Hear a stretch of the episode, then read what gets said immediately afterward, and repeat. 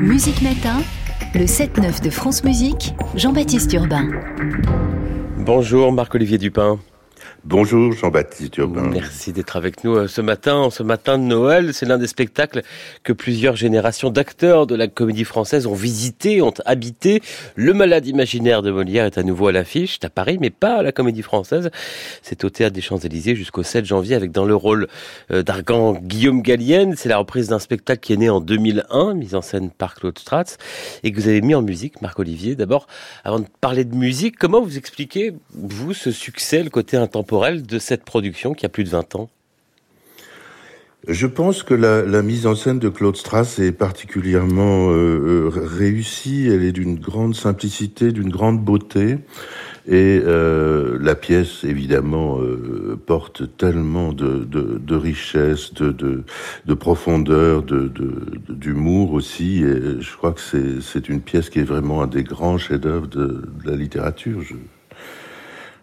Je, n'invente rien en disant ça. Alors, un malade imaginaire qui est souvent présenté sur scène sans musique. Or, c'est une comédie-ballet avec des intermèdes musicaux. On va en parler à la fin de chaque acte. En 1673, j'ai révisé. Molière, brouillé avec Lully, fait appel au jeune Marc-Antoine Charpentier. Pourquoi Claude Strass, lui, n'a pas gardé la musique de Charpentier? Pourquoi a-t-il fait appel à vous?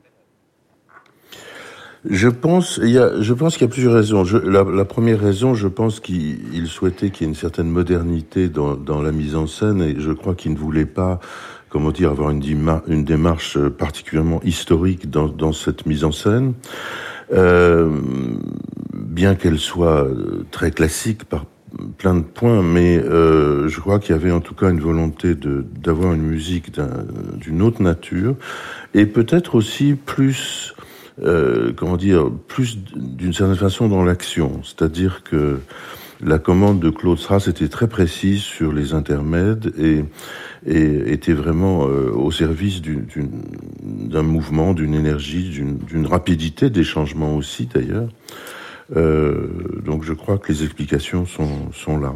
On va parler de ce, que vous avez fait de cette commande. Je propose qu'on écoute un, ma première extrait. Il s'agit d'une captation du théâtre des Champs-Élysées, extrait de votre musique écrite pour ce malade imaginaire, Marc-Olivier Dupin.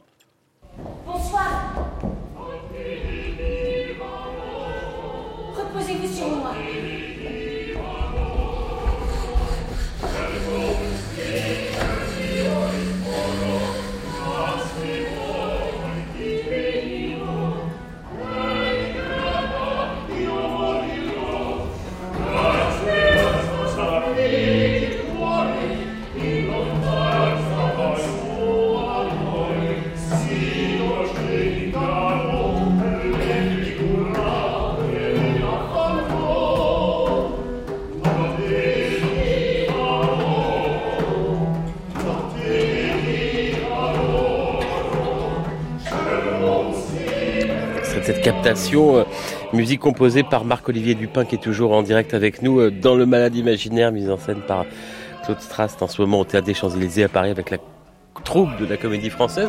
D'abord, cet extrait, Marc-Olivier Dupin qu'on vient d'écouter, il correspond à, à quoi? Ça correspond au, changement entre le, du premier acte et au deuxième acte, c'est-à-dire le premier intermède. Et en fait, il y a une chose qui est très très belle, je trouve, dans la vision de Claude Strauss, c'est qu'il avait une vision assez italienne de cette pièce, c'est-à-dire assez proche de la commedia dell'arte. Et donc, euh, le décor euh, de, de est absolument extraordinairement beau et il représente une sorte de grande pièce dans un vieil hôtel particulier italien un peu déglingué. Et, et donc, euh, il y a des choses de, de, de l'Italie, de la musique italienne que, que j'ai cherché à, à, au fond à, introduire, réintroduire dans, dans cette pièce. Là, c'est un peu une sorte de, de, de romance. De, euh, D'ailleurs, les chanteurs à ce moment-là sont masqués et sont, on est, euh, on est proche de, de, du carnaval, de la d'une certaine fête comme ça euh, de, la commedia dell'arte. Il y a une partie jouée, chantée en direct, et puis il y a aussi euh, une bande son enregistrée. Il y a ces deux registres. Oui, alors les, les musiciens sont en fait cinq, ce qui est un, grand bonheur pour le compositeur d'avoir cinq musiciens en scène. Ça n'arrive pas dans toutes les productions, bien évidemment.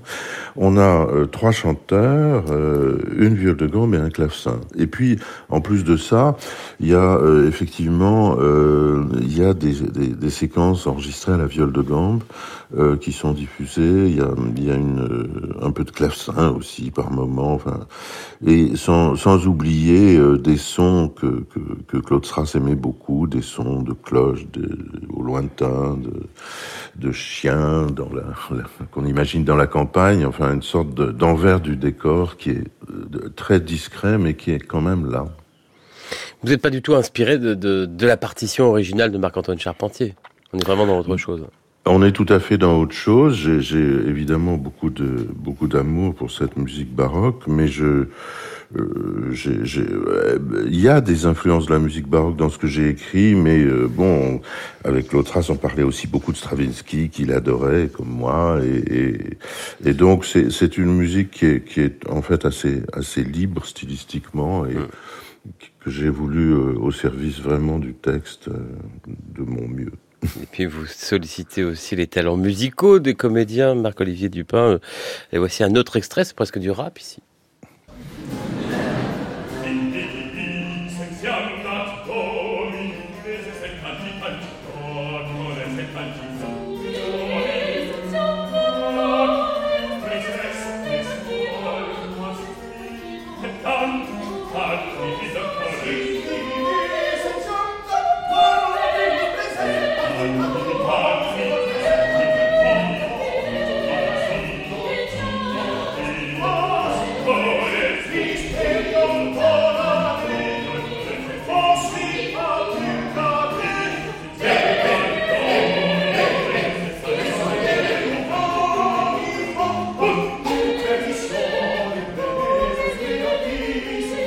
Rap ou du slam. Le rap, c'est un petit peu avant avec les comédiens. On est évidemment dans quelque chose de satirique ici, Marc-Olivier Dupin.